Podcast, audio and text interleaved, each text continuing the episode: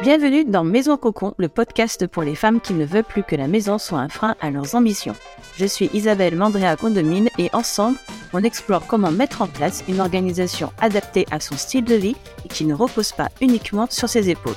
Seul ou avec des invités, j'ouvre des pistes de réflexion, je donne des outils pour transformer son logement en cocon, ressourçant, résilient et qui soit un véritable tremplin pour passer à une autre étape de sa vie. Bref, pour se créer son art de vivre à soi, plus libérateur, plus féministe aussi et terriblement plus enthousiasmant.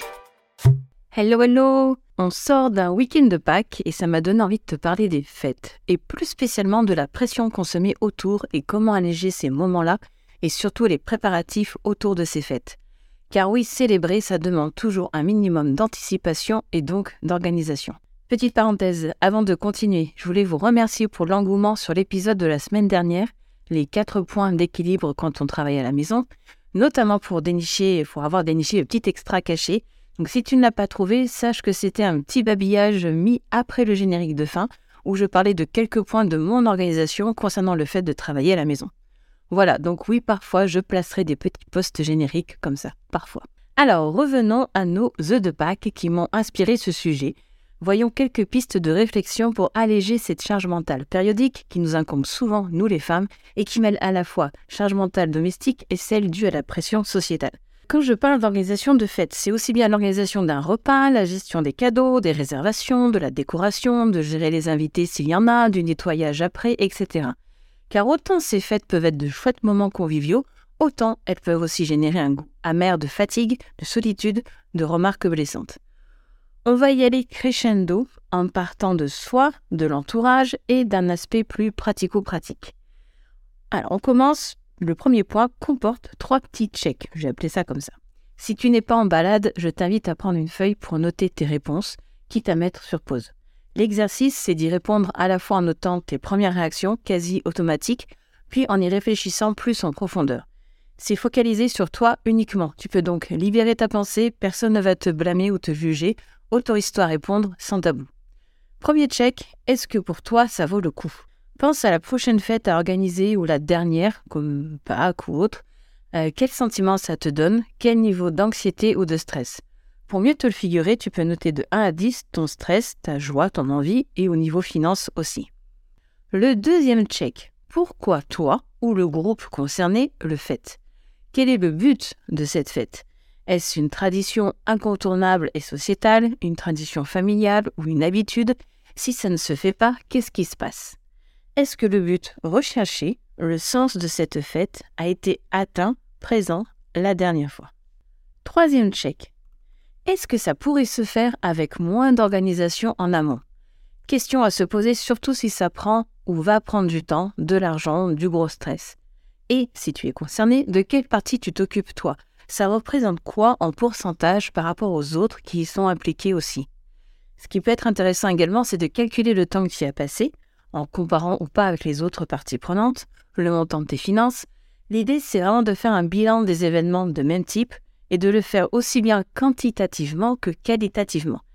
Qu'est-ce qui en est ressorti? Comment tu t'es senti pendant et après? Là aussi, pose-toi les questions sur quelle partie de l'organisation a atteint le but recherché. Quelles sont les parties qu'on fait plus par habitude ou parce qu'on se sent obligé de le faire? Et si on ne faisait pas tout ou partie de ces choses pour la prochaine édition, qu'est-ce que cela changerait vraiment? Ces trois petites, grandes même questions, c'est parce que oui, parfois, les fêtes sont un carcan dont on aimerait bien s'émanciper. Après ces trois petits checks pour soi, on passe à l'entourage. Alors, je sais que suivant le type de fête, cette notion d'entourage va être plus ou moins grande, tu pourras ajuster suivant ton contexte, mais on va partir sur le couple hétéro, voire une fratrie qui organise régulièrement un événement familial.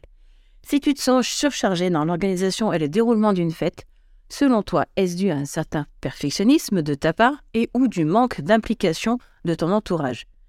Derrière ce perfectionnisme, on répond à quel besoin et peur? Là, on repasse sur les trois petits checks qu'on vient de faire. Quelle est la part de contrôle, la part d'acceptation dans tel ou tel milieu, de regard des autres, etc. Si c'est dû à un manque d'implication des autres parties, tu n'es pas responsable, ce n'est pas ta faute et tu as le droit d'être en colère. Donc c'est simple, c'est pas parce que tu aimes cuisiner par exemple que tu dois te taper une journée de cuisine seule ou dans certaines familles seulement entre femmes. Régler la sono prend moins de temps que de préparer de 10 pizzas, voire ensuite de les découper en forme de cœur. Et non, ce n'est pas parce que René a porté un plateau dans la soirée qu'il a fait sa part. De même, dire OK à la question Qu'est-ce que tu penses de cette idée de cadeau? n'a pas le même impact dans le quotidien qu'une personne que de chercher la bonne idée, comparer en ligne ou dans les magasins, voire fabriquer, emballer, cacher, etc. Sur un plan plus pratico-pratique, je t'invite à vraiment ouvrir la discussion. On ne doit pas avoir peur de son conjoint ou conjointe, voire des personnes de sa famille pour parler organisation d'une fête, sinon c'est qu'il y a un autre problème. L'idée c'est de se caler un moment, pas entre deux portes, et de lister à deux les tâches à faire autour de cet événement. Tu peux même ajouter du jeu avec un timer et de lister chacun de son côté et puis on compare. Et à chacun de s'exprimer sur la pertinence de chaque point et pourquoi c'est important pour l'un ou pour l'autre. Si c'est en, en opposition, n'y a-t-il pas un moyen de couper la poire en deux? Et sans parler d'égalité mais d'équité, si c'est l'autre personne pour qui c'est le plus important, alors c'est peut-être à elle d'anticiper ou de gérer plus, surtout les parties les plus lourdes à effectuer. Et ne pas hésiter à parler aussi du fait que oui, en tant que femme, la plupart d'entre nous se sentent plus jugés sur la qualité et la tenue d'un événement que les hommes. C'est plus souvent à la femme à qui on va faire des reproches ou tenir pour responsable d'un réveillon ou d'une fête d'anniversaire ratée. J'entends déjà des phrases comme Oui, mais ça lui fait plaisir, puis avec son boulot, il n'a pas le temps de gérer. Ben, en fait, euh, ça s'appelle la vie. On aimerait bien faire des choses, mais on ne peut pas pour des vraies raisons de temps disponible, de contraintes du siècle qui vient de tomber, que ce soit d'un côté ou de l'autre. Donc oui, ça arrive, donc cette année, la fête ne sera pas exactement comme l'autre le voudrait. Est-ce si grave? Car toi aussi tu as peut-être un travail, tu as peut-être d'autres obligations. On peut vouloir faire plaisir à l'autre, mais pas au détriment et encore moins de façon régulière de ses essentiels à soi. Est-ce que je prends à charge une partie du travail de manière claire et consentie, ou je fais surtout du care, je prends soin pour montrer une certaine image de moi, parce que sinon le ou la pauvre n'aura pas le type de fête qu'il souhaite ou qu'on a l'habitude de faire dans la famille ou dans ce village ou autre. Et si tu décidais de remplacer les fameux il faut, je dois par des je décide, je choisis C'est là que la discussion qu'on a évoquée tout à l'heure, de discuter vraiment de l'importance de certaines activités, achat, temps passé, a son importance. Une vraie discussion, pas une question posée à la va-vite et réglée aussi à la va-vite de façon très évasive. Et si tu fais comme tu peux, mais que malgré ça on te fait culpabiliser, il est temps de se poser des questions. Non pas sur soi, mais sur les autres. Et enfin, le dernier point noir, surtout pour les fêtes de type euh, mariage, Noël, Ramadan, Bar ou anniversaire, ce sont les finances. Une fois établie l'importance et la gestion des, des, fêtes cette année, je dis bien cette année, car cela peut évoluer en fonction de tes contextes, il y a souvent l'aspect financier. Il y a plusieurs façons de gérer, mais ça rentre dans la catégorie que j'appelle souvent les imprévus prévisibles. Souvent, on se laisse surprendre par les dates et les montants dépensés à ces occasions, alors que les dates sont connues d'avance et donc l'argent dépensé aussi. Pour ce faire, on liste les fêtes, reprendre la liste qu'on a faite plus haut, et on, alloue un budget pour chacune, même si ce n'est pas encore bien défini.